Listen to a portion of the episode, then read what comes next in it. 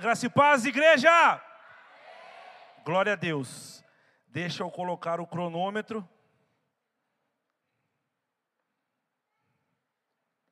Que honra poder estar aqui com vocês hoje, gente. A igreja é 34 anos, eu tenho 36 anos. E para mim realmente é uma é uma honra, eu estou com muito temor no meu coração de poder ministrar aqui. Confesso que eu já estou me sentindo em casa, porque a gente já. Cadê o pastor? Cadê o pastor Rafa? A gente já teve as nossas, as nossas conexões, nós pregamos também no acampamento de vocês, estava uma bênção lá. E agora poder estar aqui nesse altar, para mim realmente é uma honra. Eu estou com muito temor no meu coração, muito emocionado, porque eu amo a igreja, cara. Eu amo a igreja, eu amo estar na igreja. Eu nasci em um lar cristão, por um tempo na minha adolescência eu acabei saindo, e depois, aos 22 anos, em 2008, eu retornei aos caminhos do Senhor. E desde então, os meus finais de semana, todos eles são para o Senhor Jesus Cristo. Os sábados são nos cultos de jovens, os domingos são na igreja, mas sempre adorando a Deus, e eu amo esse lugar, esse lugar transforma as pessoas, esse lugar restaura as famílias, esse lugar restaura amizade, restaura caráter. O Senhor opera milagre na vida das pessoas dentro de lugares como esse. Uma igreja com 34 anos, meu irmão, deixa eu te falar um negócio. Tá difícil abrir igreja, mas há 34 anos atrás, era crente de verdade para abrir uma igreja. Esse dia eu passei também naquela Assembleia de Deus, Assembleia de Deus do Mato Grosso do Sul, sabe, na Afonso Pena, do pastor Eliseu. Também conversando com um amigo, eu falei, cara, esse cara levantou essa igreja aqui há tanto tempo atrás. Tempo que ser cristão era vergonha. Por vezes os pais até expulsavam de casa. Eu tenho testemunho de pessoas que aceitaram Jesus conta muito tempo atrás e os pais, se for cristão, sai dessa igreja. Se você for evangélico, sai dessa casa. E há 34 anos atrás, eu tinha dois anos, essa igreja estava sendo levantada. E hoje você está aqui celebrando, adorando a Deus. E eu quero declarar sobre a tua vida, cara, um amor gigantesco por esse lugar. Um amor gigantesco por esse altar, um amor gigantesco por adorar a Deus nessa igreja. Por vezes eu ouço as pessoas falando: ah, eu, eu, só, eu só não vou na igreja, mas eu sou a igreja. Não. A igreja é isso aqui. A igreja é a reunião de todos os templos do Espírito Santo. Aqui Deus opera, aqui Deus cura, aqui Deus afia um irmão no outro, meu irmão. Nós precisamos amar a igreja. Eu tenho visto lá fora, por vezes, a mídia e um monte de coisa lá fora tentando calar a voz da igreja uma perseguição contra aquilo que é ministrado nos altares. Sabe por que, que os caras perseguem Jesus? Porque ele está vivo, meu irmão. Porque Jesus está vivo, Jesus está aqui, Jesus morreu por você para te salvar, porque se ele tivesse morto, ninguém perseguia ele, velho. Mas ele está vivo. E presta atenção, pode ficar difícil, mas eu profetizo sobre a tua vida, põe a mão na tua cabeça, você não vai se calar você não vai se curvar, porque aquilo que Deus preparou para você é muito maior do que aquilo que o mundo tem te oferecido e te ofertado. O Senhor tem grandes coisas para nós, meu irmão. E quando às vezes dá uma apertada na nossa vida, todas as vezes que dá uma arrochada, no, dá uma torcida no pano, eu sempre espero algo maravilhoso de Deus ali na frente. Eu sempre espero algo maravilhoso de Deus lá na frente quando as coisas começam a apertar. Porque o diabo faz de tudo, cara, para tirar você dos caminhos do Senhor. O diabo faz de tudo para roubar a sua atenção, para você não estar sentado no banco dessa igreja num sábado, num domingo, num culto de semana, servindo nos ministérios, porque ele sabe que quando você entender o seu propósito, ninguém pode parar você, meu irmão. Ninguém pode parar. Ninguém pode parar. Eu vim para a igreja e eu tinha pensamentos de, de morte, cara. Eu sempre falo, eu não tinha coragem de me suicidar naquele tempo, mas eu já começava a fazer planos, porque eu olhava para mim e tudo o que eu fazia dava errado, pelo menos assim o diabo fazia me enxergar. Tudo, tudo que eu fazia dava errado. E eu comecei a, um dia, antes de, de, de receber o convite para estar na igreja, eu comecei a, a calcular, eu falei, olha, o final da minha vida, eu acho que vai ser o suicídio. O final da minha vida vai ser o suicídio porque nada dá certo. Se nada der certo, pelo menos eu acabo com a minha vida agora. Mas aí em outubro de 2008 me fizeram um convite e me levaram para dentro de uma chácara. E lá me foi apresentado um amor que mostrou quem eu sou, porque por vezes nós pegamos os resultados errados da nossa vida e nós aceitamos o inferno falar que nós somos fruto desse resultado. Mas quando me levaram para essa chácara, eu entendi que não são os erros que definem onde eu vou chegar, não são os erros que eu cometi que vão dizer quem eu sou. Quem diz quem eu sou é o meu Deus que está lá em cima. Quem diz quem você é é o Senhor e não são os erros que você cometeu, porque as pessoas podem querer calar, podem querer te abafar ou querer até mesmo te humilhar, mas o Senhor quer te levantar, meu irmão, para que o nome dEle e a luz dEle brilhe na tua vida. Meu irmão, 34 anos é muito tempo de igreja, é muito tempo. Eu estou cuidando de um culto de jovens. Louvado seja Deus pela vida do pastor Rafael. Porque tem dia que a gente.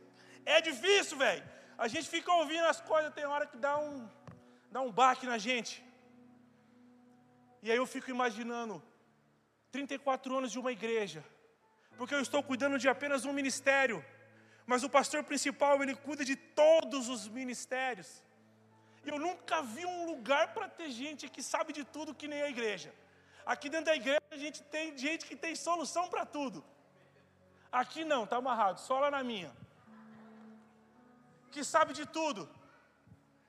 Mas deixa eu te dizer um negócio, meu irmão. Valorize o pastor que Deus colocou na tua vida. Valorize os pastores que Deus levantou neste lugar. Valorize os líderes de ministério que Deus colocou nesse lugar. Porque por vezes a gente desvia o nosso caminho e sai. Mas quando a gente volta, a igreja está aqui. Por vezes a gente desvia e vai curtir a vida para outro lugar, mas quando a gente volta, o culto de jovem está aqui, o culto de domingo está aqui, o ministério de Libras está aqui, a dança está aqui, o teatro está aqui, porque meu irmão, Deus ele te ama e ele preparou a igreja para cuidar do teu coração e cuidar da tua família. Isso aqui é preparado por Deus e você precisa amar esse lugar. Você precisa defender a igreja.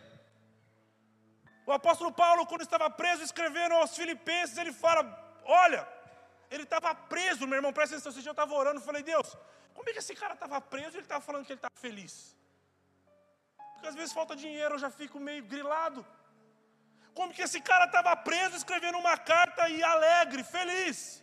E ele fala para os irmãos da igreja de Felipe: fala, Olha, presta atenção, vocês precisam estar firmes na fé, no Evangelho, para que vocês combatam todos aqueles opositores à igreja.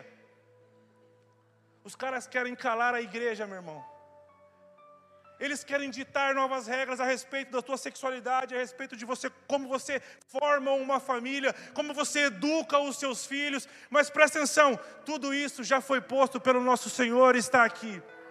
Você não precisa do mundo para educar os seus filhos, você precisa de Deus para educar os seus filhos. Você não precisa de coach, de forma para saber quem você é, porque Deus já falou quem você é. Você não precisa de nada para descobrir a sua sexualidade, meu irmão, porque o Senhor te fez do jeito que você está vendo aí. Mas eles querem calar a igreja.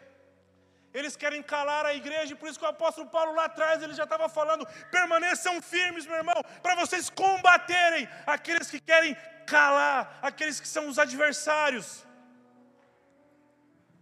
Os adversários não são as pessoas, é o inferno, que de tudo que é jeito, ele quer te humilhar, quer colocar rótulos sobre você, quer fazer os problemas parecerem muito maiores e colocar a solução como algo que não existe. Mas não existe nenhum problema que você não encontre resposta em Cristo Jesus.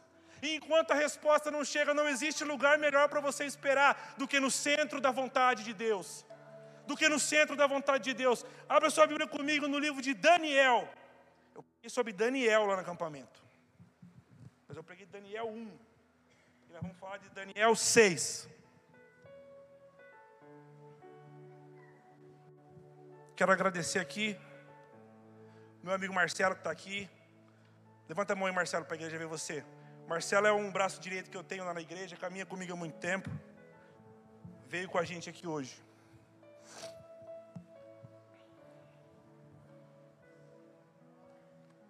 Glória a Deus. Daniel 6.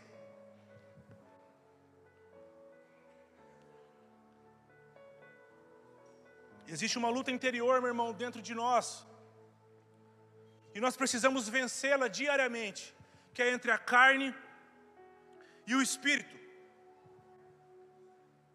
E você precisa entender que essa luta é diária e você precisa vencer essa luta diariamente. Porque se você alimentar a sua carne, todos os prazeres desse mundo vão falar mais alto do que aquilo que o Senhor preparou para a tua vida. Se você alimentar a carne, tudo aquilo que o mundo oferece vai parecer para você fazer muito mais sentido do que aquilo que o Senhor colocou para a tua vida. Se você não entender que essa é uma guerra diária, o diabo tem muita paciência, meu irmão, ele vai ficar no teu pé até fazer você entender que aquilo que ele está oferecendo é melhor do que o plano que Deus tem para a tua vida.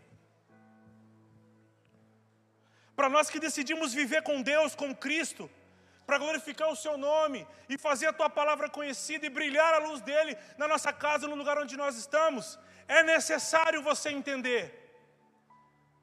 É necessário você entender que é, vai ser uma guerra para você manter o teu casamento, para você manter as suas amizades, para você conquistar as pessoas para trazer na igreja. Mas mais certo do que isso é a vitória para aqueles que decidem viver e obedecer a Deus. Não importa qual seja o problema ou a dificuldade que você está carregando nesse momento. O que vai fazer a diferença amanhã, semana que vem, depois de amanhã, é se você permanecer fazendo aquilo que é correto. Porque por vezes, meu irmão, fazer aquilo que é correto dói. Crescer dói. Abandonar velhos hábitos dói deixar para trás pessoas que estão te levando para outro caminho dói, porque às vezes você ama aquela pessoa. Mas Jesus nunca disse que seria fácil. Eu sempre falo para os meus discípulos: se a vida do Filho de Deus, o amor mais lindo que existe nesse mundo, que é Jesus Cristo, teve dor, teve choro, teve humilhação, por que, que nós não podemos entender que às vezes passaríamos isso? O ser humano tem uma facilidade de começar a sofrer e já começar a praguejar a vida. Começar já a perguntar por que Deus? Por que Senhor? Por que me abandonaste? Quem já orou assim? Por que, que me abandonaste? Eu vou levantar minha mão porque eu já fiz isso. Porque o Senhor, o Senhor esqueceu de mim. Eu já ouvi um discípulo falar para mim, cara, eu acho que Deus esqueceu de mim. É impossível o Senhor esquecer de você é impossível. O Senhor te conhece pelo nome. O Senhor sabe todas as dores que estão passando no teu coração, mesmo que você não abra a tua boca. Mesmo que você não conte para o seu parceiro, ou para a sua parceira, ou para o seu pastor, ou para o seu melhor amigo, e aquela dor está lá, o Senhor sabe exatamente. O que o Senhor quer é que você alimente o Espírito, alimente, alimente, alimente, para que no momento certo se cumpra o milagre dele em você. Se cumpra. E Deus tem milagre para a tua vida. Deus tem milagre, Deus tem um plano preparado para você, e isso não pode ficar esquecido. Você precisa olhar no espelho e falar isso todos os dias para você mesmo. Você precisa profetizar sobre a pessoa que está do teu lado que existe um plano de Deus para você. E em qualquer saída, em qualquer problema, há uma saída. Sempre há, sempre há o socorro de Deus. Sempre há, porque o Senhor está presente em todos os lugares estar em um lugar como esse, valorizar um lugar como esse, cara, é essencial para você sentir a presença de Deus.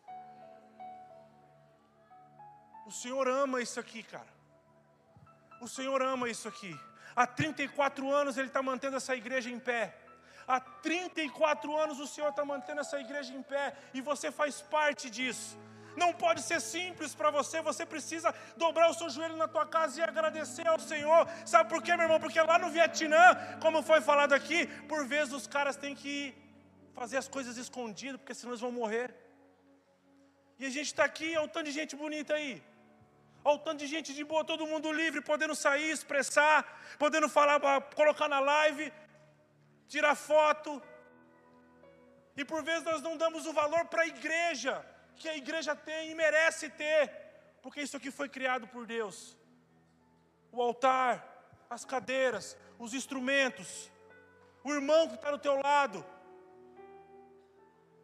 Nós precisamos entender e amar a igreja para nós podermos seguir o nosso chamado. seguir aquilo que Deus preparou para nós. Sabe o milagre que você tanto espera? Sabe aquele milagre que você tem orado há muito tempo e talvez ele não tenha acontecido? É porque talvez você esteja parado. E os milagres mais lindos que eu vejo no Evangelho aconteceu quando alguém estava em movimento, seguindo aquilo que Deus mandou fazer. Parado as coisas não vão acontecer, nós precisamos estar em movimento. A igreja ela foi feita para influenciar as pessoas e não ser influenciada por aquilo que está sendo dito lá fora.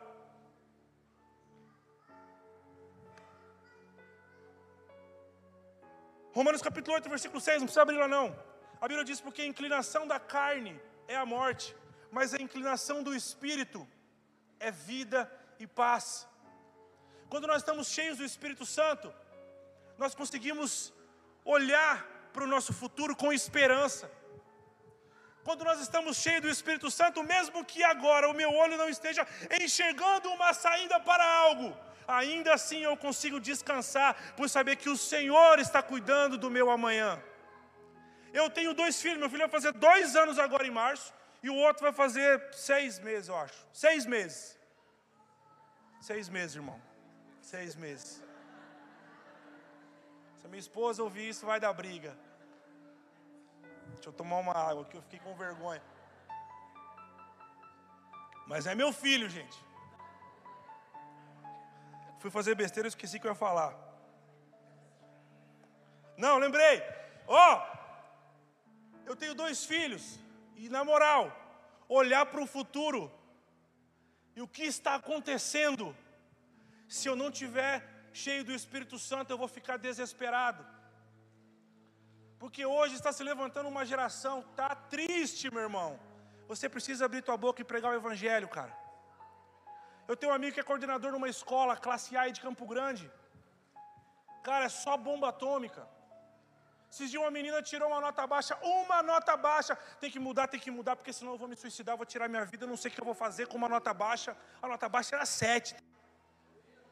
Quando eu tirava sete, eu dava um glória a Deus, meu irmão. Eu fazia jejum, eu fazia tudo.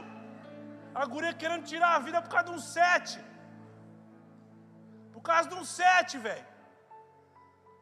Mas isso é natural. Tem vários, vários testemunhos como esse de pessoas querendo tirar a vida porque o pai não dá atenção, porque o outro xingou, o outro colocou um apelido. Meu irmão, em 1989, aqui na, minha juventude, apelido era terrível. Quem que lembra? Era terrível, negócio de bullying não existia, velho. Hoje a molecada não aguenta nada.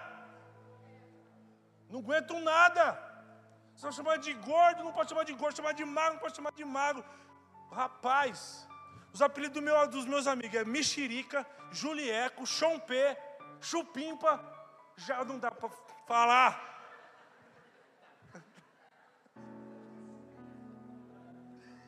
Aleluia! Mas nós precisamos ser luz na vida dessas pessoas. É por isso que todos os sábados, cara, eu oro a Deus para que todos os jovens, adolescentes que entrarem na minha igreja, eles entendam a identidade deles em Deus, cara. Porque se eles não entenderem, essa gurizada não entende que eles são em Deus, por isso que qualquer coisa abala. Para você manter um casamento, meu irmão, você tem que ser cheio do Espírito Santo. Você tem que ser cheio do Espírito Santo para a mulherada, para os homens, cadê os homens casados aqui? Para vocês controlar a mulherada, vocês têm que ler a Bíblia, bicho. Vocês têm que ler a Bíblia. Mulherada, vocês também têm que ler muito a Bíblia. Porque existe um aval de Deus para o casamento. Existe a mão de Deus colocada sobre casamento, família é um projeto de Deus, igreja é um projeto de Deus, e não há algo, não tem como algo que Deus criou, meu irmão, se perder. Você precisa colocar o teu casamento, os teus filhos, a tua igreja diante de Deus e esperar que nele nós vamos encontrar tudo o que precisamos para vivermos cheio da presença dEle. Cheio da presença dEle. O apóstolo, o apóstolo Paulo fala que é Ele que efetua em nós o querer. Você precisa orar a Deus para você desejar as coisas do reino. Eu já mandei abrir, abrir um monte de lugar e não li. Deixa eu abrir aqui para vocês uma da coisa. O apóstolo Paulo fala porque Deus é quem efetua em vocês tanto o querer como o realizar, segundo a tua boa vontade. Nós precisamos orar todos os dias para que a gente venha desejar aquilo que agrada ao nosso Deus. Nós precisamos orar todos os dias para sermos, para sermos cheios do Espírito Santo, meu irmão, porque senão, naturalmente a gente vai desejar aquilo que o mundo está colocando, naturalmente seremos escravos de tudo aquilo que o mundo impõe lá fora. Você não vê rede social? Se a gente marcar, bicho, você fica olhando aqui, ó, abre o TikTok que você vai ver. Você... 20 minutos é pum, acabou. Agora você quer ver o tempo não passar? Abre a Bíblia. Aí o cara dá sono. Aí já começa a abrir a boca. Aí já vê umas palavras difíceis, fala, não entendi. Nós precisamos orar. Eu tenho mudado a minha oração já há um tempo, pedindo para Deus me ensinar a desejar aquilo que o agrada para que Ele possa efetuar em mim realmente aquilo que Ele quer e eu possa ser verdadeiramente o filho que Ele planejou. A sua vontade tem que ser todos os dias ser a pessoa que Deus desenhou para você, seguir o plano que o Senhor colocou para você, principalmente quando nós estamos falando de igreja porque nós somos templo do Espírito Santo, e isso aqui, como igreja, funciona, porque cada um é uma peça, cada ministério aqui é essencial, aquilo que Deus deu para você é essencial para esse lugar. E quanto mais cheio do Espírito Santo você tiver, meu irmão, mais os cultos serão avivados, mais milagres você vai presenciar, mais você vai conseguir ouvir ao Senhor. Nós precisamos entender que tudo, simplesmente tudo, nós dependemos dEle. Não dá nada para você falar, não, isso aqui eu faço. Nada. Por vezes a gente desespera, porque nós queremos criar as coisas. Nós queremos criar as coisas. Presta atenção, o poder criativo não está em você, você precisa buscar em Deus aquilo que está pronto, porque o amanhã vai chegar para nós, mas para Ele já é. Então você precisa buscar nele algo que está pronto e executar aqui todas as ferramentas, a força que você precisa, a sabedoria que você precisa, a estratégia que você precisa, já está pronta no centro da vontade de Deus. E você precisa buscar, gastar todas as suas energias para isso, meu irmão. Não pode parar. Não pode parar. Ainda que tudo dê errado, bicho. Desculpa falar bicho. Se tudo der errado, meu irmão, mas você tiver fé, deu tudo certo. Se tudo aparentemente falhar, mas você estiver sentindo que você está no centro da vontade de Deus, deu tudo certo. Deu tudo certo. Eu falei no acampamento que eu vinha de um relacionamento quando eu era jovem, de muito tempo. E eu achava que não ia mais gostar. Já viu jovem apaixonado? Já viram? Gurizão, adolescente, acha que o mundo vai acabar em amor e tal, fica doido. Eu achava que nada ia dar certo. E aí eu orava, Senhor, faça a tua vontade. E apaixonado, Senhor, faça a tua vontade. Faça a tua vontade. Um dia Deus usou uma pessoa falou, termina. Eu falei, é do Satanás. Deus falou, outra pessoa, termina que isso aí não presta. Eu falei, Satanás, o Satanás se levantou. Já viu? O Satanás se levantou. Um belo dia eu fui exposto diante da igreja, fui traído, na beira de um pré-casamento, e o Senhor fez a vontade. E veio um homem de Deus e falou para mim: aparentemente nos seus olhos deu errado, mas na verdade deu certo, porque houve livramento de Deus para a tua vida, e você precisa aceitar.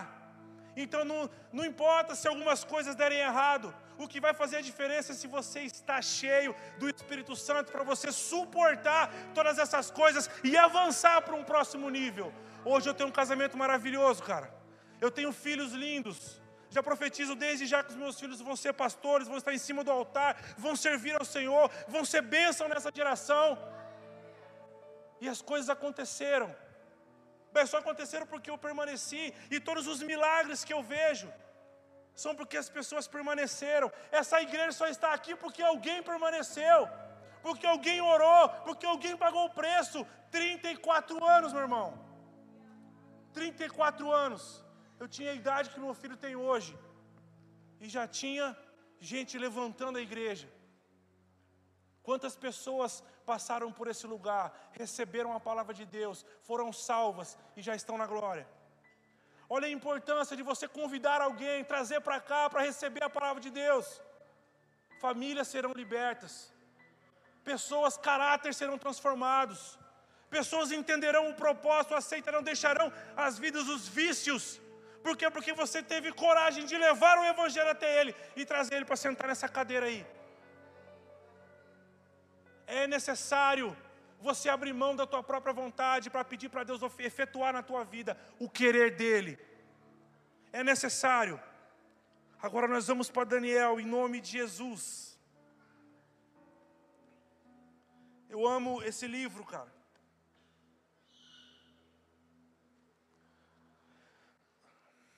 Daniel capítulo 6, versículo 1. Dário decidiu constituir 120 sátrapas para que administrassem todo o seu reino. Sobre eles colocou três presidentes, dos quais Daniel era um, aos quais esses sátrapas deveriam prestar contas, para que o rei não tivesse nenhum prejuízo. Então o mesmo Daniel se destacou entre os demais presidentes e sátrapas, porque nele havia um espírito excelente. Fica a sua Bíblia aberta. Você quer destacar naquilo que você está fazendo? Você precisa desse espírito excelente dentro de você. Você precisa buscar esse espírito que é o espírito de Deus e aceitar todas as diretrizes que ele tem para a tua vida. Como que você pensa que vai ser os próximos 34 anos dessa igreja? Você quer ter um norte? Faça um compromisso com Deus hoje de servir a ele acima de tudo. Se tiver que abandonar, abandone tudo e aí você pode ter a certeza que os próximos 34 anos serão de muitos milagres neste lugar. O Senhor instalou essa igreja nessa cidade, nesse bairro, para impactar toda essa região, para impactar toda a nossa cidade. Mas para isso nós precisamos desse espírito de excelência que estava em Daniel. Esse espírito vai guiar você não somente dentro dessa igreja, mas na sua casa, quando você estiver sozinho, quando você estiver orando para fazer os planos, quando você estiver lá no trabalho, em todos os lugares, se você estiver no centro da vontade de Deus, a luz do Senhor vai brilhar na tua vida. As pessoas vão olhar para você e achar graça. Tem algo de diferente em você. Fala, pois é, tem. Aí você já abre a Bíblia e já começa. Quando você está cheio do Espírito Santo, não tem como, o ambiente muda. Quando você crê nesse Deus mesmo com força, aonde você está, meu irmão, você vai fazer a diferença. As pessoas vão se constranger de ficar fazendo propostas indecentes. As pessoas vão se constranger de ficar falando besteira perto de você. Sabe por quê? Porque elas vão sentir algo diferente. E mais do que você falar, eles perceberem, aí o coração deles aperta. O rei até pensava em colocá-lo sobre todo o reino, porque ele era excelente, o rei queria colocar ele sobre todo mundo. Então os presidentes e sátrapas começaram a procurar um pretexto relacionado com a administração do reino para poderem acusar Daniel, mas não conseguiram encontrar esse pretexto, nem culpa alguma, porque ele era fiel.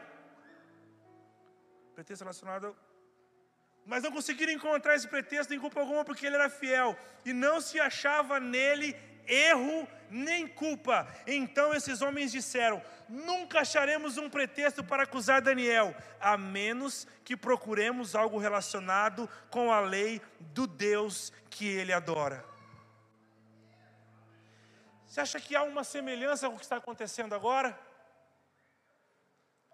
As pessoas querendo calar algumas falas, e por vezes a igreja se constrangendo com medo de alguma coisa que possa acontecer. Hoje lá fora você não pode falar algumas coisas, porque corre o risco de você ser preso. Eles tentaram achar algum defeito em Daniel, e a Bíblia fala que eles não acharam absolutamente nada, porque o cara era excelente em tudo que ele fazia. A única forma de tentar incriminá-lo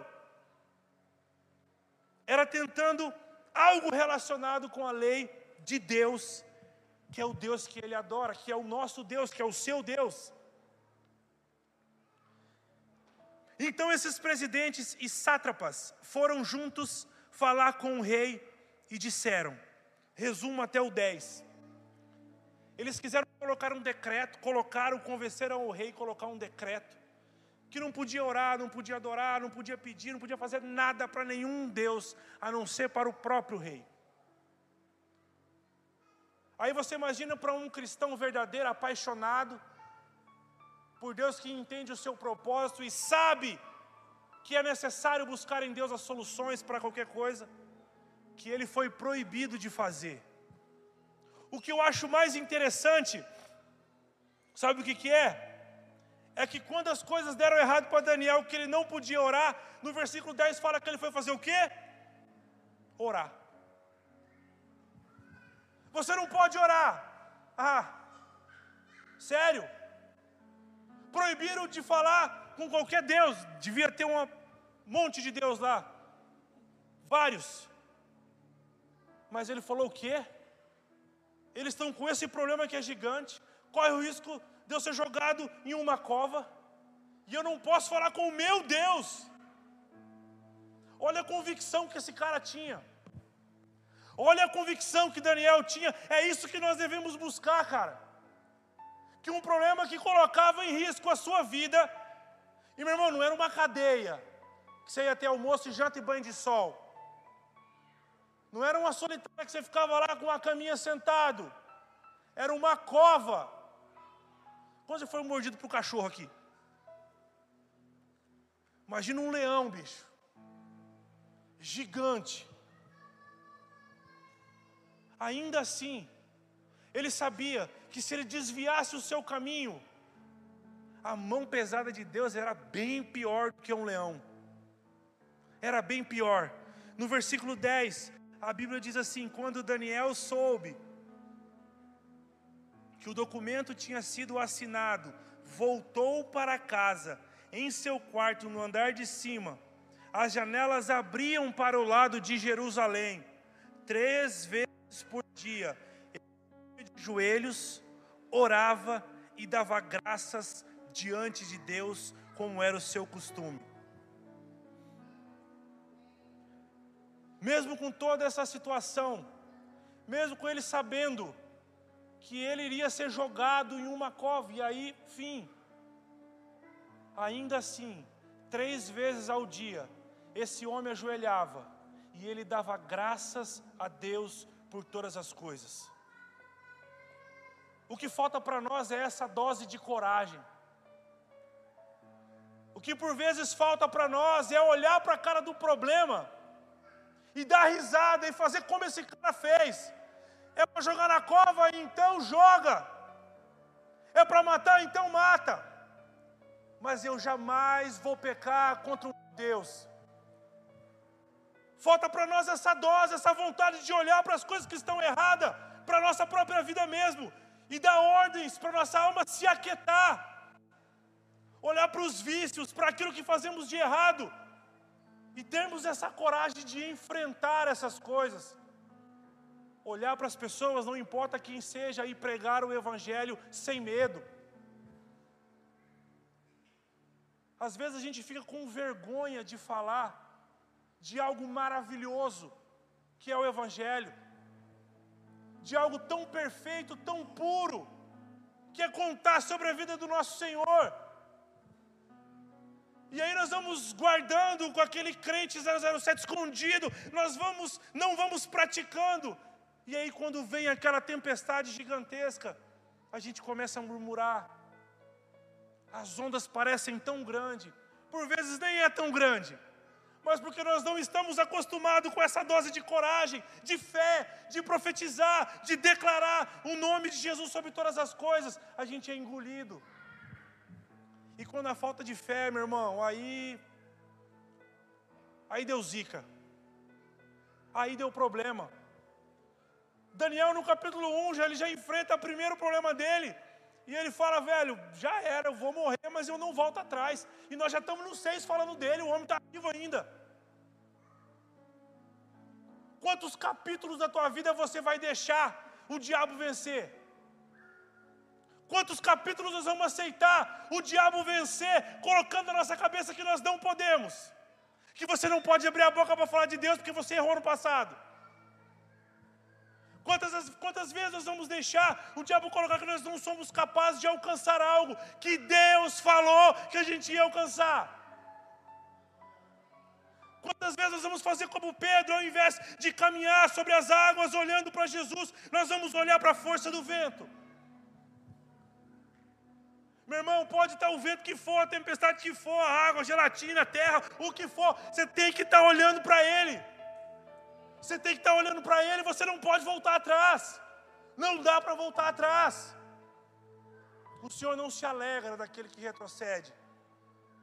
Ah, meu irmão, mas se você vai adiante, o diabo treme, velho. Treme.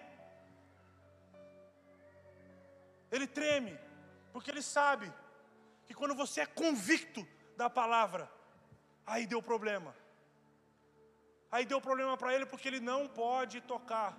Esse dia eu estava vendo uma situação de uma possessão demoníaca. Saiu da boca do diabo, cara. Eu preciso arrastar todo mundo.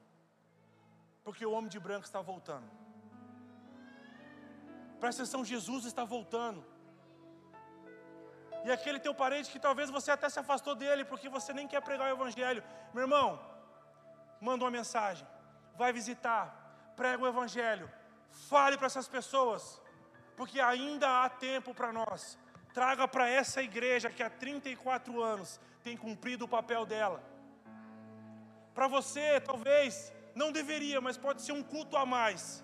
Mas para uma pessoa que está com o coração aflito como eu estava, já calculando que teria que me suicidar, a hora que eu sentei no banco de uma igreja, para mim fez toda a diferença.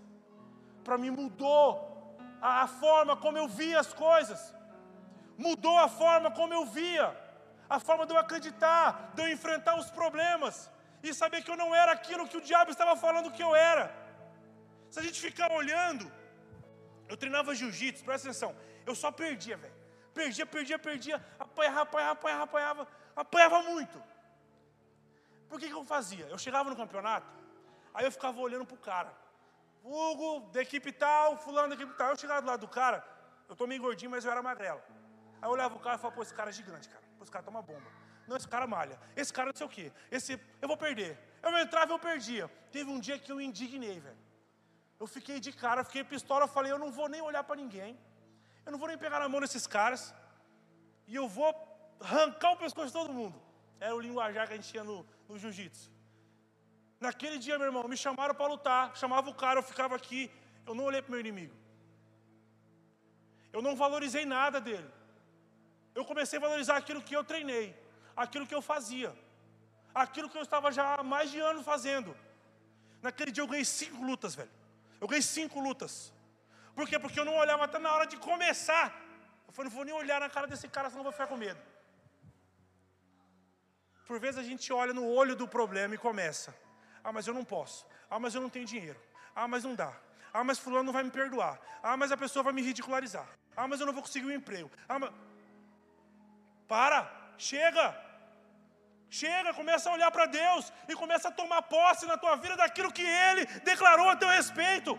Começa a tomar posse de que Deus é dono do ouro e da prata que não vai faltar na tua casa. Começa a tomar posse que você pode construir uma família, pode restaurar um casamento, pode mudar a sua conduta, porque não há impossíveis para Deus. Falta para nós essa dose de coragem que nós aprendemos aqui em Daniel que não importava qual era o problema, ele falava: Não vou ir contra aquilo que eu acredito. Quando Daniel soube disso, ele foi orar. Ele foi orar, cara. A gente sabe de um problema, a gente vai fazer o quê? A gente vai murmurar. A gente vai, sei lá, fazer qualquer outra coisa. Quando a alma está inquieta, a única coisa que vai parar a tua alma é o dobrar dos seus joelhos e entregar para Deus o teu dia e o teu amanhã. É a única coisa. Porque senão você vai começar a valorizar, Valorizar demais, valorizar demais. Daqui um dia o problema está tão grande na tua frente, tão grande na tua frente, que você não vai conseguir ver saída. Mas existe uma saída. E essa saída se chama Jesus Cristo. E Ele morreu por você. Eu falo para os meninos lá na igreja, Ele fez a pior parte, cara. Ele fez a pior parte, que é descer do alto, sendo Deus, sendo Deus. Ele desceu, Ele se humilhou, cuspiram nele, bateram nele, Ele se entregou. Ele entregou a vida dele, ele mesmo fala: não, não tiraram nada, fui eu mesmo que dei. Mas ele passou por todas essas coisas, para que você pudesse ter hoje uma escolha, para que você pudesse tomar para você a palavra dele e profetizar algo diferente na tua casa, para que você pudesse fazer a diferença. Ele desceu, cara, ele é Deus. Eu converso com meu filho, meu filho fala, ah, blá, blá, blá, blá, blá, blá não estou entendendo nada, mas eu também falo para ele, ah, blá, blá, blá, blá. Aí ele ri. Eu estou baixando para falar com o guri. Deus desceu para nós, Ele é Deus. A gente falando para Ele, você blá, blá, blá, blá, blá, blá, blá. O problema para você que é gigantesco, para Ele é blá, blá, blá, blá, blá. Tá bom, filho, eu consigo. Eu consigo. Qual que era a chance de uma virgem dar a luz? Qual que era a chance de um machado flutuar quando Eliseu jogou lá o galho? Qual que é a chance de alguém andar sobre as águas? Alguém já viu alguém andar sobre as águas aqui? Qual que é a chance do mar abrir? Não tem. Não depende de você, não depende de nós. O que depende é nós crermos, acreditarmos e as coisas vão acontecer, porque a natureza e tudo o que há se submete ao nome de Jesus. Se submete, não tem como não há nada, o nome de Jesus é nome sobre todo nome, não há outra, não há outra conta, meu irmão, é só essa. O diabo pode falar o que ele quiser. Ele pode falar o que ele quiser. Ele pode oferecer o que ele quiser. Só existe um nome que está acima de todo nome. E esse nome é o nome do seu Senhor. É o nome do meu Senhor. É o nome do Senhor dessa igreja. E você precisa exaltar esse nome você precisa vir para esse lugar com essa convicção. Você precisa sair da tua casa com alegria no teu coração e vir servir na igreja de Deus. Sabe por quê? Porque para estar aqui há 34 anos tem muito suor derramado nesse lugar. Para que você pudesse estar aqui. Olha que maravilha, tem uns, uns splitão desse aí, mano. 60 mil BTUs. Há 34 anos atrás não tinha não, né? Tinha não, né? Tem alguém aqui de 34 anos atrás? Levanta a mão. Eita glória. A irmã ali está assim, ó. Tem muito suor derramado. Estava orando pelo Vietnã ali, eu estava agradecendo a Deus, sabe por quê, meu irmão? Tem muito sangue derramado até o Evangelho chegar no Brasil. Teve muito sangue derramado até o Evangelho chegar em Campo Grande. E nós precisamos valorizar isso. Nós precisamos valorizar essas coisas. E vai ter muito suor derramado nosso também para que as próximas geração, gerações continuem recebendo desse evangelho. Há necessidade desse esforço, a pior parte já foi feita. Por vezes, a gente se vê, cara, entre a cruz e a espada. Por vezes a gente se vê entre uma solução do mundo e o de Deus. Por vezes a gente vê o mundo entregando para nós algo que vai trazer uma resposta tão rápida. E Deus falando: não pega, não faz. Se nós não estivermos nessa presença, com essa convicção, com essa dose de coragem que esse homem aqui ensina para a gente, a gente vai colocar a mão naquilo que não deve. A gente vai abrir portas que, que deveriam permanecer fechadas e a gente vai fechar portas que deveriam permanecer abertas, simplesmente porque nós não concordamos. Deixa eu te dizer algo. Quando você está servindo a Deus, você concordar ou não é detalhe, tá? A gente concordar ou não é detalhe, a gente precisa de uma palavrinha que se chama obediência. Obediência. Se obedecermos a Ele, transportamos a responsabilidade para Ele, é Ele que pede. Sabe por que Ele chama a responsabilidade para Ele? Porque nele não há erro, nele não há margens para erro. Por isso que Ele pede para confiar, para você ter fé, para você depositar, para você entregar tudo a Ele, porque nele não há erro. E Ele ama tanto você que Ele sabe que se você tomar o controle da sua vida, você vai errar. E Ele te ama tanto que Ele não quer ver você sofrer. Ele ama tanto a sua família, por isso que Ele pede que você a entregue, para que você forme segundo tudo aquilo que está aqui. Porque quando você entrega e confia, a responsabilidade do resultado é dele. Não tome o controle da tua vida para você. Entregue nas mãos do Senhor. Não queira criar nada para sair de qualquer problema. Apenas aceite aquilo que o Senhor está fazendo. Ah, mas está demorando, não importa. Apenas aceite. Eu abri uma empresa 10, 2009. Meu irmão, Deus falou para eu abrir. E aí eu achei que ia ficar rico. Rapidão. Eu não estou ainda. Mas os cinco primeiros anos foi terrível, meu irmão. Foi terrível. E eu falava, Deus, por que, que o Senhor mandou eu abrir? Se fosse para eu ser humilhado desse jeito. Sabe o drama? Deus, eu não dou, não é possível. Como eu vou tirar dízimo na igreja? Nem salário eu tenho. Senhor, Senhor, Senhor. E eu tenho um tio que é pastor, e um dia ele falou para mim: por que você não experimenta calar a sua boquinha e esperar Deus agir? Eu falei: não tinha passado pela minha possibilidade, parar de reclamar. Não estou rico, meu irmão, mas eu estou muito melhor do que eu estava estou muito melhor. E hoje eu entendo o porquê de todas as coisas do passado. Talvez não esteja fazendo sentido para você hoje, mas quando o grande milagre acontecer, tudo é revelado e vai fazer sentido, e a sua fé vai ser fortalecida. Deseje as coisas do Senhor, deseje as coisas de Deus. Às vezes a gente quer que vai por um caminho, mas vai para outro. E cara, a gente precisa mergulhar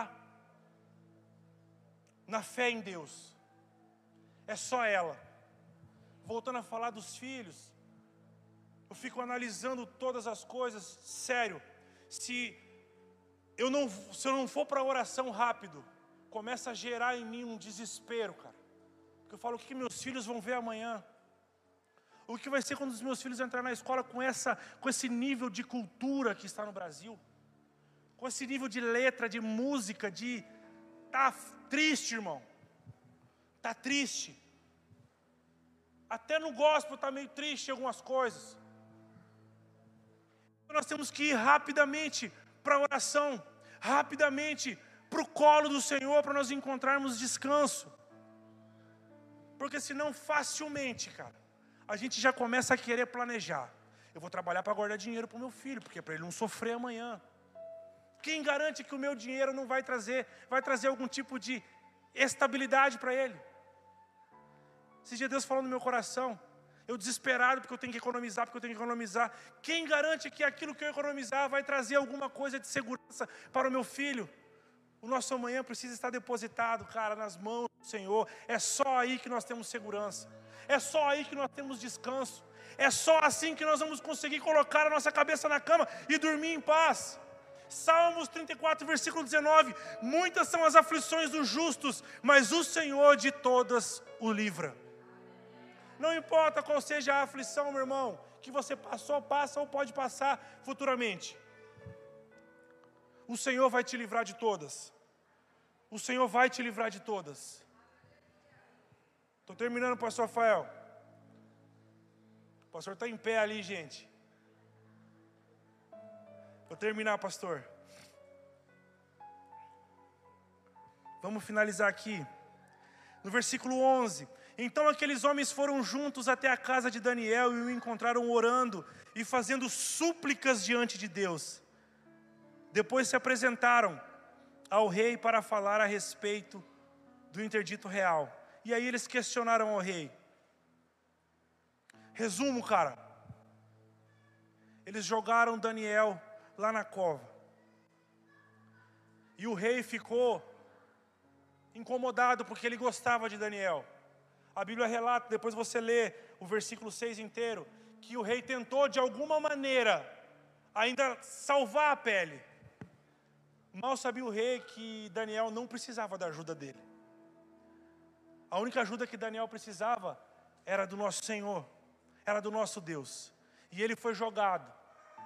E o rei passou incomodado a noite inteira. A Bíblia fala que ele fez jejum durante a noite, logo de manhã. O rei foi correndo para lá e gritou o nome de Daniel, e Daniel estava vivo. E Daniel falou: Olha, o Deus a qual eu sirvo fechou a boca do leão. O Deus que você serve vai fechar a boca de qualquer leão que tentar contra a tua vida e a tua família. O Deus que nós servimos vai fechar a boca de qualquer leão que tentar contra a igreja do Senhor neste lugar. Sabe por que o Brasil está em pé, meu irmão? Porque existem igrejas como essa que oram.